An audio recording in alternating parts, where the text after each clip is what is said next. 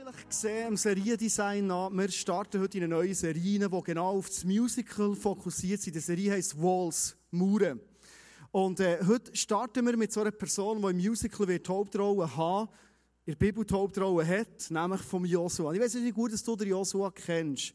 Der Joshua war der neue Heerführer vom Volk Israel, nachdem dass der Mose das Volk extrem lang geführt hat. Und eigentlich der Auftrag hatte, das Volk von Gott ins neue Land, Kanaan hat das geheißen, reinzuführen. Und es hat verschiedene Geschichten gegeben, die nicht so gut sind gelaufen. Und Gott hat gesagt, es kommen nicht alle in das neue Land rein. Zwei kommen rein. Der Joshua und der zweite ist der Kaleb. Kaleb schauen wir nächsten Sonntag an. Der Joshua ist heute das Thema. Warum war der Joshua einer, der in das neue Land ist reingekommen wenn du die Geschichte anschaust, war es eine Vorgeschichte, dass sie nämlich Leute das neue Land auskundschaften und sie haben etwas gesagt. Hey, die haben Mauern. Das ist unglaublich, da kommen wir nie rein. Genauso Steine, wie du hier siehst, natürlich noch viel höher. Und die meisten Leute, die sie schauen, sind zurückgekommen und haben gesagt, das, das, äh, vergessen, das geht nicht. Und die zwei Männer, der Joshua und der Kaleb, haben gesagt, das ist krass, was wir haben gesehen Aber Jungs, vergessen es nicht. Haben selber alles erlebt, verwundert mit Gott. Für Gott ist doch das kein Problem. Der Glaube von diesen zwei Männern hat ihnen Tür aufgetragen, zusammen in das neue Land hineingehen. Mit all den Leuten, die neu geboren wurden und neu dazugekommen. Heute geht es um Joshua. Ich persönlich liebe es, Mann oder Frau aus der Bibel rauszunehmen und ihre Leben anzuschauen. Weil ich glaube, dass der Glaube von dir und von mir nicht einfach so ein etwas ist hier oben kognitiv, was du denkst, was du vielleicht erlebst, etwas, was so ein privat ist für dich, sondern ich glaube, der Glaube ist, wenn ich so erleben ist und sehe es im Leben von vielen Leuten, ist etwas, was unser Leben in Bewegung bringt. Ist nicht so? Also Gott ist mit unserem Leben etwas im Bewegen, es ist ein Abenteuer im Glauben unterwegs zu sein. Und das Leben von Joshua ist definitiv ein Abenteuer. Und wenn wir mit Gott unterwegs sind, werden wir immer Mauern antreffen. Also wenn du bis jetzt vielleicht eine Theologie hast, wo dir gesagt wenn du so richtig gut glaubst, dann kannst du die, die Sachen vergessen, das ist kein Problem im Leben. Das ist das Gegenteil. Ein erfahrener Mann in der Bibel, der Paulus, sagt, je mehr dass du so Steine hast, je schwieriger es manchmal ist in deinem Leben, je mehr ist es Bestätigung, du bist auf dem richtigen Weg. Und er hat es ja ziemlich so wissen, der Paulus. Er hat viel erlebt und bewegt mit Gott. Also wenn du heute da bist und du siehst Mauern in deinem Leben, Herausforderungen, vielleicht Sachen, die sogar emotional für dich unüberwindbar scheinen, hey, willkommen im Club, das ist unser Leben. Das ist unser Glaube mit Jesus. Wir sind so mit ihm unterwegs. Die Frage ist viel mit dir. Wie gehen wir am Mauern her? Was für eine Einstellung haben wir beim Mauern? Oder was ich heute mit dir anschauen ist, mit was für Prinzipien bist du unterwegs? Unser Aufentleiter Leo Bigger hat ein Buch geschrieben, Esther. Ich weiß, es gibt ganz viele verschiedene Leute im Moment das am Lesen. Spannendes Buch, meine Frau liest es so. Und in diesem Buch steht eine Aussage, die ich spannend finde. Er sagt, probier nicht, wenn wir so sagen, der Glaube ist ein Abenteuer, Gott ist mit uns vorwärts, probier nicht, erfolgreich zu sein in deinem Leben, sondern probier, nach Prinzipien zu leben.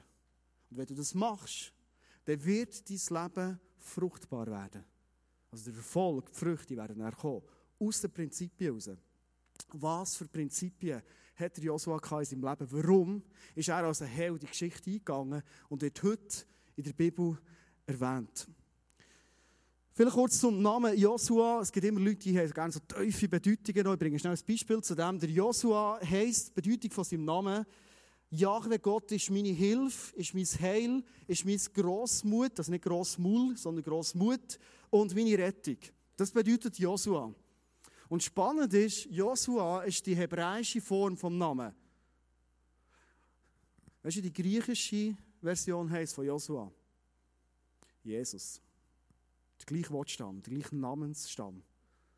Also du siehst im Leben von Josua sind extrem viele Hinweise darauf bereits auf Jesus. Lass uns heute mal in die Prinzipien hineingehen, weil der Joshua in dieser Situation, wo wir drinnen sind, ist mit seinem Volk schon bereits im neuen Land innen und jetzt geht es darum, die Stadt, Jericho ist im Moment, die Stadt einzunehmen, die riesen Mauern, um das geht es.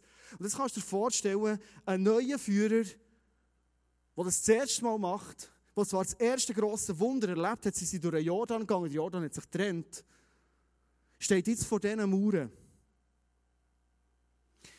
Verantwortung ist ein mega Thema. Und Verantwortung löst sehr oft etwas aus in unserem Leben.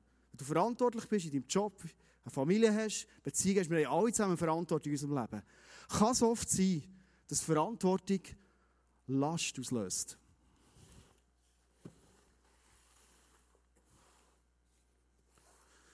Wie gehe ich mit Last um? Was ist die Lösung, für die ich eine Last tragen kann, die mich nicht erdrückt?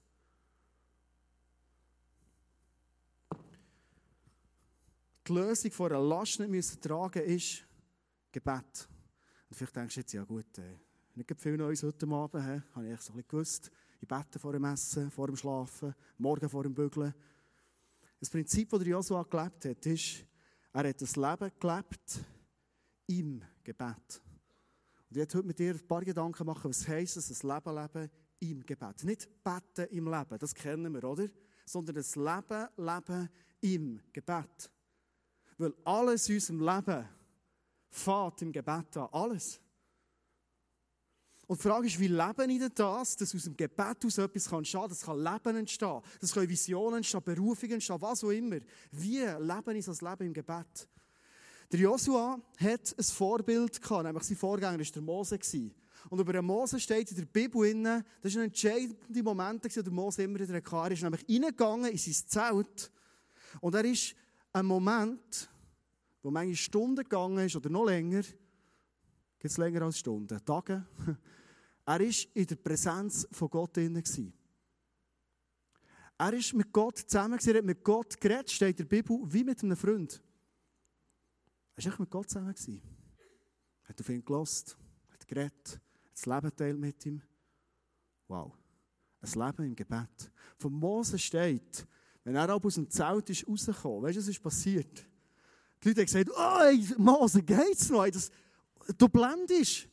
Die Herrlichkeit von Gott war dermaßen auf seinem Gesicht, dass der Mose aber einen Sack über das Gesicht ziehen. Hast du das Bild? Also der hat so geleuchtet. Weil die Herrlichkeit von Gott aus dieser Präsenz, wo er im Zelt mit ihm zusammen war, so geleuchtet hat aus, seine, aus seinem Gesicht raus.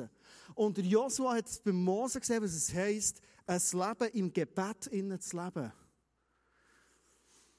Ich weiß nicht, wie dein Gebet aussieht, wie du das Leben im Gebet innen lebst. Aber etwas fällt mir immer wieder auf. Wir haben manchmal Tendenz als Menschen, dass unser Leben, unsere Zeit, die wir mit Gott verbringen, in seiner Präsenz, dass das ist. Und jetzt fange ich an zu beten. Jesus das, Jesus das und jetzt noch das und segne noch die Leute und bewahre mich noch und hilf mir hier noch, Jesus. Und jetzt gehe ich den Tag in der Bus, fahrt schon gleich, Amen. Und das war so eine Einweg-Konversation. Wenn wir das Buch von Josua anschauen, merken wir, beim Josua ist Gebet immer ein Dialog gewesen. Sonst hätte Gott nicht so Faden gerade in sein Leben hineinreden Es gibt Stellen, wie zum Beispiel in Josua 1, 2 und 3, wo steht, und der Herr sprach zu Josua, mein Diener Mose ist jetzt tot. Geh nun zusammen mit meinem Volk über den Jordan in das Land, das ich den Israeliten gebe. Ich sage dir zu, was ich schon Mose versprochen habe. Wohin ihr auch geht, werdet ihr Land betreten, das ich euch geschenkt habe. Eine mega Zusage. Gott sagt, schau, wie ich mit Mose unterwegs bin, werde ich auch mit dir unterwegs sein. Weißt du, an was dass man Menschen erkennt, die im Glauben mutig sind, die geradlinig sind und kühn vorwärts gehen und auch kühn Entscheidungen treffen? Weißt du, das Prinzip, das du immer wieder findest im Leben von diesen Leuten? Sie führen ein Leben im Gebet. Immer wieder. Immer wieder. Es ist das, was sie auszeichnet. Vielleicht rede ich heute Abend zu Menschen, die sagen, ich habe im Gebet innen einiges erlebt. Und das, was ich erlebt habe, war dermaßen enttäuschend, dass ich dachte, was soll ich überhaupt noch beten? Ich mag gar nicht mehr. Es, es passiert ja eh nicht das, was ich bitte. Der Joshua hat etwas gelebt, das Prinzip, nämlich er hat das Leben gelebt im Gebet, in einem Dialog. Weil du und ich, kennen alle zusammen Beispiele, wo wir haben gebetet haben, gerungen um Sachen und es sind Wunder passiert, es haben sich Sachen verändert, wo wir haben gedacht, hey, das kann nie passieren. Jedes von uns hat die Geschichte, bin ich überzeugt. Aber jedes von uns hat auch die Geschichte, wo wir denken, warum bete ich eigentlich noch? Es verändert ja eh nichts. Ich bin frustriert, ich bin enttäuscht über Gott. Die letzten zehn Tage war Miguel, der Noel, der zwölfjährig im Spital.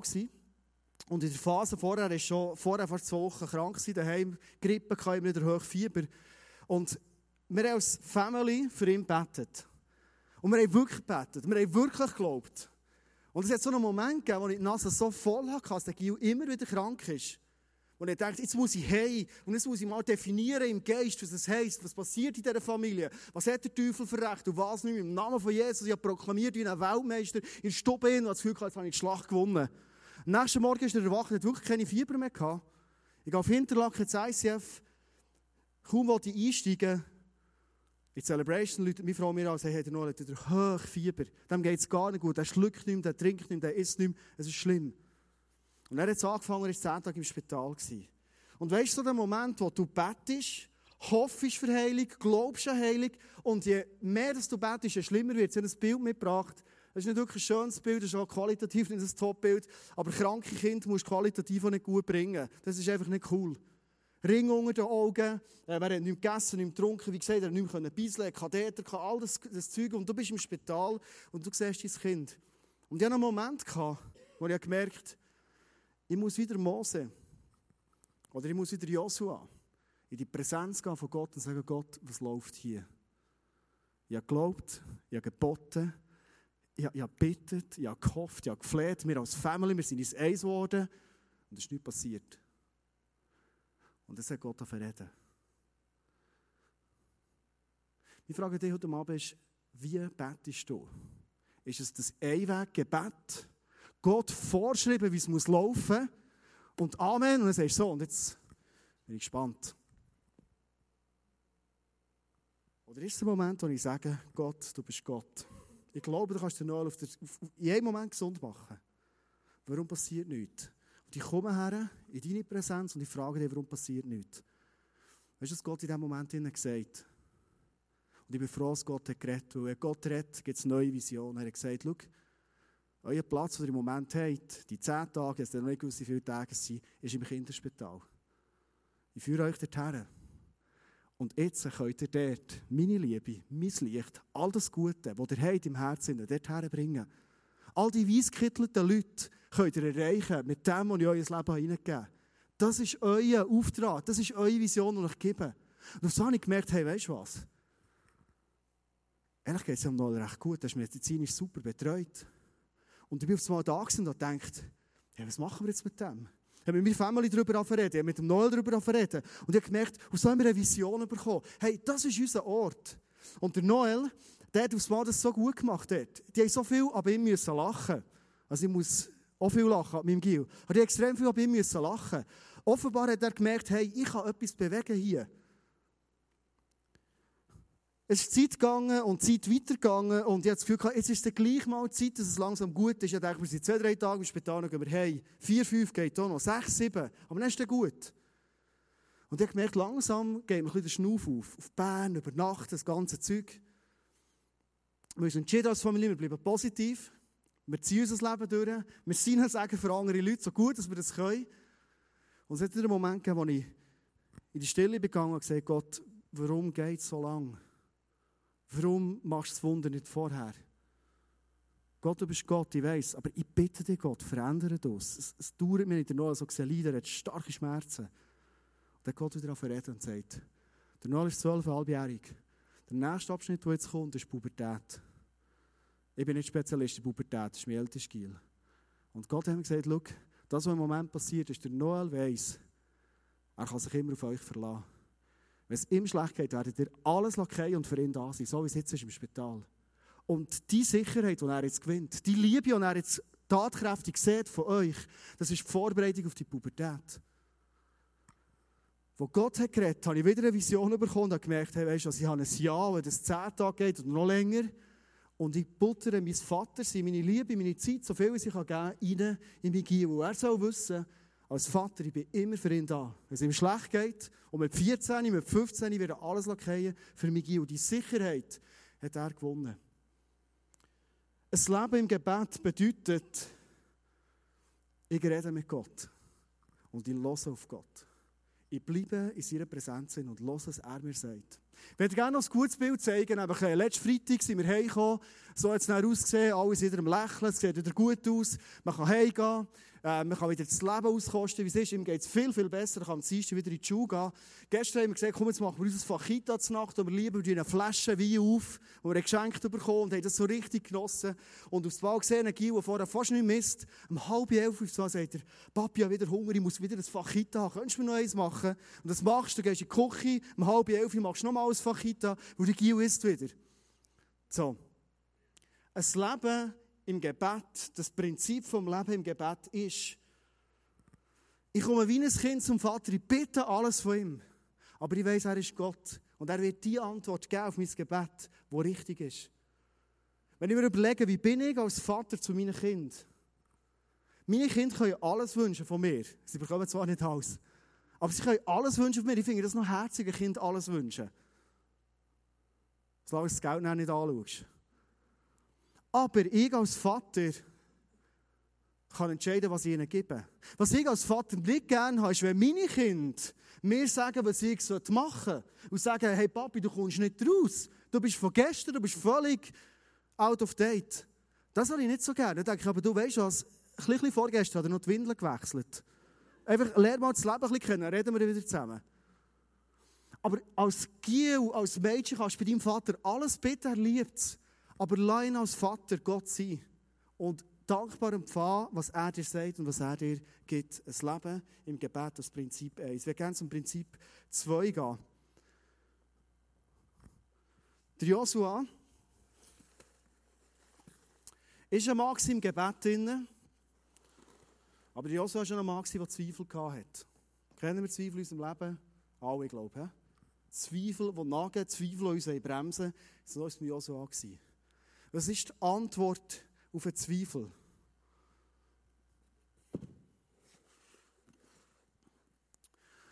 Gott ist ein Gott der Verheißungen. Gott ist ein Verheißungsgott. Die Bibel ist ein Buch voller Verheißungen. Und genau so war es so beim Joshua. Er hat eine Verheißung bekommen, Joshua 1,8 als Beispiel. Eine von vielen. Ich sage dir, sei stark und mutig, hab keine Angst und verzweifle nicht, denn ich, der Herr, dein Gott, ich bin bei dir, wohin du auch gehst. Und das war auch nötig. Weil Jericho hat nicht einfach eine Stadtmauer gehabt, wie man das oft das hat. Jericho hat zwei Stadtmauern. Er ist auf dem Hügel oben gestanden, unten war eine Stadtmauer und oben nochmal die grosse Stadtmauer. Drei Meter breit und acht Meter hoch. Zu dieser Zeit, die Stadt auf dem Hügel mit diesen Mauern war uneinnehmbar. Und in diesem Moment kannst du verstehen, wenn Zweifel kommen, hey, kommt es gut? Und in diesem Moment brauchst du Verheißungen von Gott, die sagt, weißt du was? Ich werde bei dir sein. Hey, hab keine Angst, hab keine Zweifel. Ich werde bei dir sein. Gott ist ein Verheißungsgott. Die Bibel ist voll von Zusagen, Verheißungen in unser Leben hinein. Gott sagt, schau, wenn du ins Licht kommst mit Sünden, wird dir alles vergeben. Gott sagt, du kannst mal bei mir im Himmel sein, wird das Paradies für dich parat machen. Er sagt, ich habe Gedanken vom Frieden über dein Leben. Im Moment, wo du durch dunkle Täler gehst, bin ich auf einem Weg, wieder auf eine grüne Wiese. Es ist voll Verheißungen. Aber Gott ist auch ein Gott, der ganz spezifische Verheißungen hat in unser Leben hinein. Der Josua hat eine spezifische Verheißung bekommen. Josua 6,2 steht, da sagte der Herr zu Josua, ich habe Jericho, seinen König und dessen starke Krieger in deine Hand gegeben. Er hat noch nichts gesehen von dem. Er hat noch nichts gesehen, wie das Ganze gehen könnte. Aber er hat die Verheißung bekommen, hey, Jericho ist eigentlich schon in deinen Händen. Du kannst mit deinen Zweifeln weggehen. Es steht eine Verheißung über dein Leben. Der Punkt ist, jetzt komme ich zum letzten Prinzip. Ich lebe im Gebet. Ich baue mein Leben auf Verheißungen, die mir Gott gibt. Wir haben am Schluss von dieser Message noch einen Moment machen, und ich glaube, Gott will dir ganz spezifisch für Mauern, die du hast in deinem Leben, heute persönliche Verheißungen geben. Und das dritte Prinzip ist, selbst wenn ich Verheißungen habe, selbst dann, wenn ich im Gebet inne bin und Sachen höre von Gott, kann sein, dass der letzte Schritt, der entscheidend ist, bremset wird durch Angst. Kennen wir das? Und das Prinzip, glaube ich, ist ganz einfach. Wer schickt Angst in unser Leben hinein? Wer will es nicht, dass wir wie ein Joshua mutig vorwärts gehen? Das ist der Teufel, unser Find. Und bekanntlich ist er ein Löwe, der keine Zähne mehr hat, oder? Also was kann er noch? Beißen kann er nicht mehr, fressen kann er nicht mehr. Er kann einfach nur schreien. Und er kann so laut schreien, dass Angst kommt in unser Leben hinein. Ich frage dich heute Abend, gibt es so Schritte, wo du das Gefühl hast, hey, die sollte oder will ich eigentlich gehen? Und es ist im Moment noch Angst, die dich zurückhält. Oft ist Angst ein Indikator, dass du genau vor dem richtigen Schritt stehst. Wahrscheinlich ist der Teufel noch da, der dir Angst machen will, diesen entscheidenden Schritt noch zu gehen. Und Angst kennt eine Antwort, und zwar ist es das Prinzip vom Glauben. Glauben ist die Antwort auf Angst. Der Josuas Glaubensschritt war folgender. Gott hat zu ihm geredet, in den Momenten vom Dialog, und sagt, dein Herr soll die Stadt einmal am Tag umrunden. Jetzt hat Gott ihm klar gesagt, wie machst du es für Jericho einzunehmen? Wie konkret? Das soll sechs Tage lang geschehen. Dabei sollen sieben Priester vor der Lade hergehen und jeder von ihnen soll ein Widerhorn tragen. Am siebten Tag sollt ihr die Stadt siebenmal umrunden und die Priester sollen in die Hörner stoßen. Findest du das gut? Das steht in der Bibel, gell? Muss fast gut sein. Hallo? Hey, der Joshua war ein Kriegsmann. Der gewusst, wie kämpfen. Der war bei x Schlachten dabei. Hey, der hat wehrfähige Männer gehabt. Die waren ready, die waren parat. Die haben Jericho, jetzt, jetzt nehmen wir es, oder? Hallo, was ist das für ein Plan? Wir kommen bei der Geschichte über ein bisschen Brüder sind. Er ist acht Jahre älter als ich. Das kannst du dir vorstellen, als ich so sechs, siebenjährig war und langsam die Welt habe begreifen und Fragen gestellt habe zu allem, ist er schon 14, 15-jährig gewesen. Und manchmal habe ich nicht nur meinem Vater Fragen gestellt, sondern auch meinem Bruder. Und er hat es geliebt, mir Seich zu erzählen. Und ich habe ihm gesagt, warum hat eigentlich die Schweizer Armee äh, Militärmusik? Weißt du, die Antwort ist von meinem Bruder. Das ist doch logisch, wenn es Krieg gibt, gehen die vorab. Und dann alle Grenadiere, Bütschis und so weiter hinten nachher. Aber zuerst kommt Musik und dann geht alles kaputt. Weißt du, wir lachen jetzt drüber. Aber so war es bei Joshua. Ich glaube, die Kriegstypen sind hinter dem Joshua hergelaufen und dachte, hey, was läuft hier? Ich meine, ich habe einen spitzigen Speer in der Hand, hey, es ist, da kannst du drei Jungs durchlassen. Und jetzt laufen wir einfach. Super.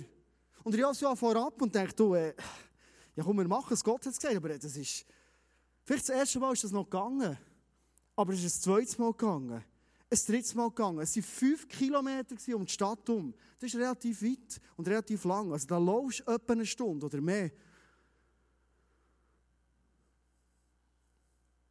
Glauben bedeutet, ich tue etwas, was außerhalb von dem abläuft, was eigentlich in meiner Logik und in meinen Möglichkeiten innen passiert. Sehr oft ist das. Ich weiß nicht, ob du den Georg Müller kennst.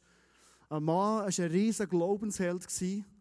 Ein Mann, der in England hat gelebt, Anfangs des 19. Jahrhunderts. Und er hat miterlebt und mitgesehen, wie ganz, ganz viele Kinder weise sie wurden. Und zwar voll weise sie wurden, weil ihre Eltern an Cholera in der Pest sind gestorben. Und er hat angefangen, Waisenhäuser zu machen. Und er hat in den Spitzenzeiten über 1000 Kinder gehabt. Waisenkinder in seinen Waisenhäusern. Und er hat einen Deal gehabt mit Gott. Und er hat gesagt, Gott, du hast mir den Auftrag gegeben, die Waisenhäuser zu machen. Ich werde nie, nie, never einen Spendenaufruf machen für die Häuser. Ich mache das und du bist mein Versorger. Keine Kollektansage am Sonntag nicht. Er hat erlebt, wie Gott ihm immer das gegeben hat, was er braucht für tausend Kinder oder mehr. Und er hat Geschichten erlebt, wo tausend hungrige Kinder auf die Nacht warten und er hat nicht mehr kochen. Und er geht in die Küche auf die Knie und bittet Gott. Und er sagt unter Lastwagen vor das Haus. Oder Fuhrwerk, oder was es war. Ein Fuhrwerk war es dann noch. Und er bringt jemand Sachen vorbei, die er wieder für tausend Kinder zu essen herbringen Das ist die Geschichte von Georg Müller. Und er erzählt etwas ganz Entscheidendes. Er hat gesagt, Glauben spielt sich nicht im Rahmen des Möglichen ab. Es gibt keine Verherrlichung Gottes in dem, was menschlich möglich ist. Glaube beginnt dort, wo die Kraft des Menschen aufhört.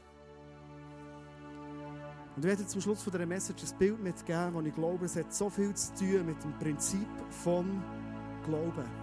Es kommt aus dem Gebet raus. Es kommt aus dem heraus, dass ich das Prinzip Leben auf Verheißung mein Leben aufbaue, aber es kommt aus dem Glauben raus. Glaube ist immer wieder, ich lasse auf Gott und nachher lasse ich los und lasse Gott, lasse Gott sein. Let go oder let God. Es hat sehr viel damit zu tun. Wir sind erzogen worden. Wir sollten alles im Griff haben, für alles schauen. Und das ist in vielen Bereichen super. Aber es gibt einen Bereich, wo du nichts mehr verändern kannst, wo Glaube ins Spiel kommt. Und es geht darum, Gott abzugeben. Loslassen und Gott, lass Gott sein. Wenn wir den letzten Vers schließen, wo es steht, was ist passiert mit der Mauer, wo das Volk Israel vor dran war, während der siebten Umrundung, als die Priester ins Horn bliesen, befahl Josua dem Volk, schreit, denn der Herr hat die Stadt in eure Hand gegeben. Die Priester bliesen die Hörner, als die Israeliten das hörten, schrien sie so laut sie konnten. Da stürzten die Bauer Jerichos zusammen und die Israeliten drangen geradewegs in die Stadt ein und eroberten sie. Archäologen haben herausgefunden, als sie die Stadtmauer von Jericho untersucht Jahre später, dass eigentlich bei einem Erdbeben ähm, Mauern immer gegen innen zusammenfliegen. Und aus unerklärlichen Gründen sind die Mauern gegen aussen geflogen. Offenbar hat Gott zeigen, hey, hier ist meine Hand, nicht das Naturschauspiel, sondern hier ist meine Hand im Spiel gewesen.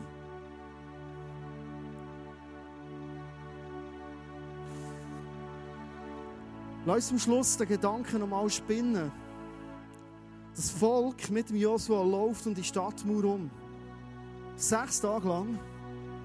Ein Tag. Dann gehen sie heim.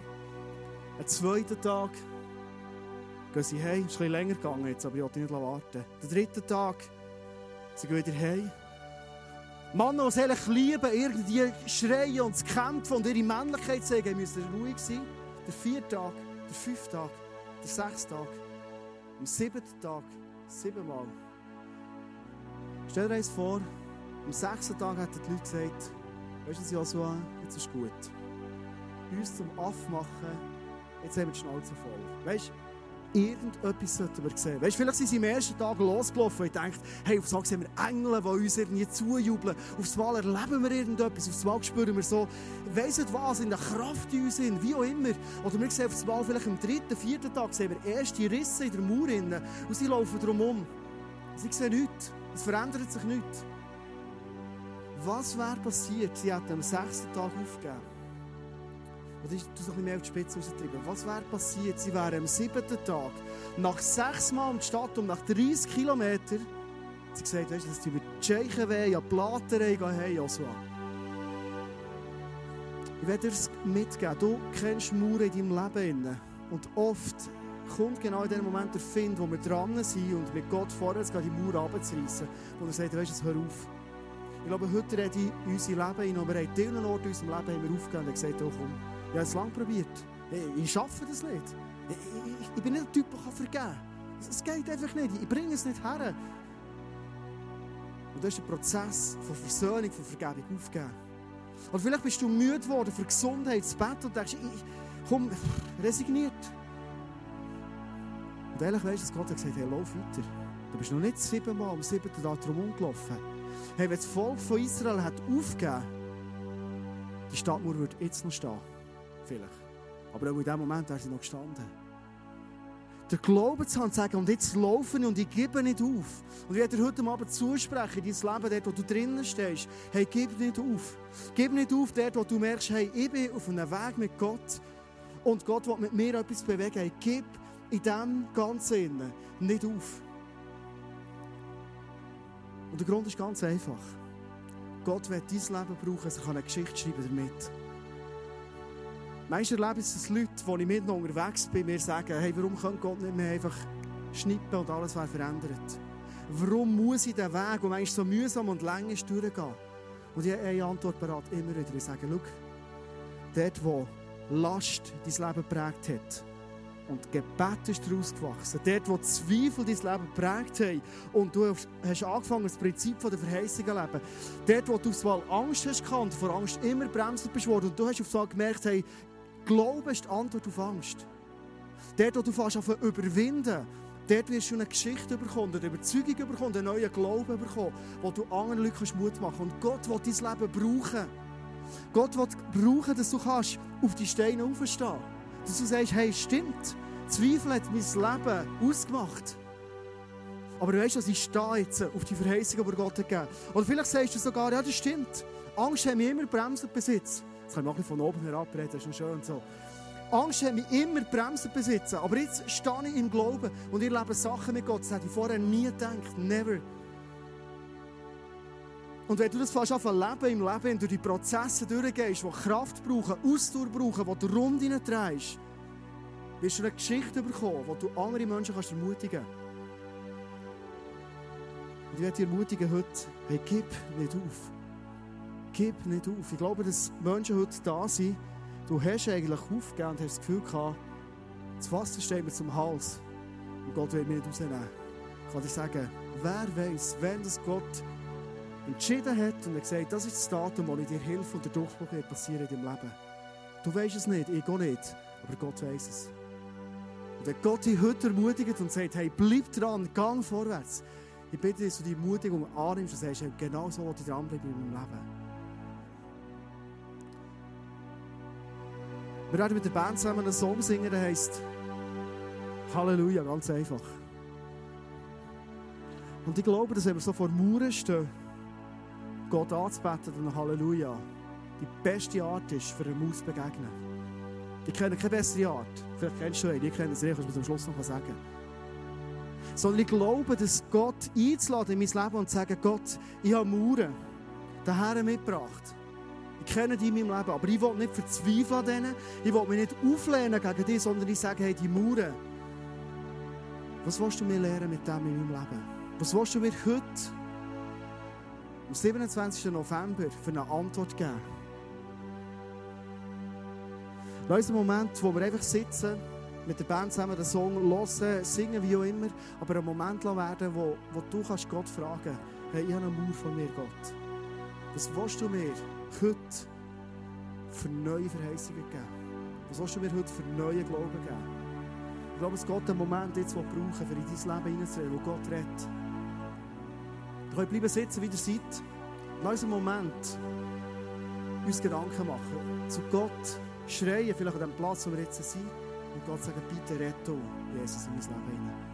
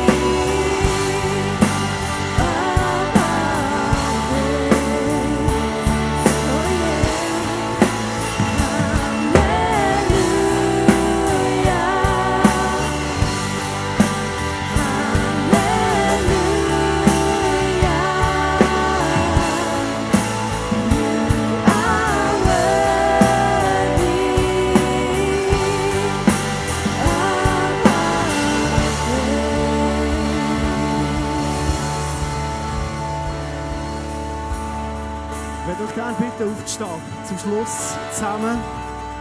Hat Gott zu euch geredet? Habt ihr die Stimme von Gott gehört? Okay?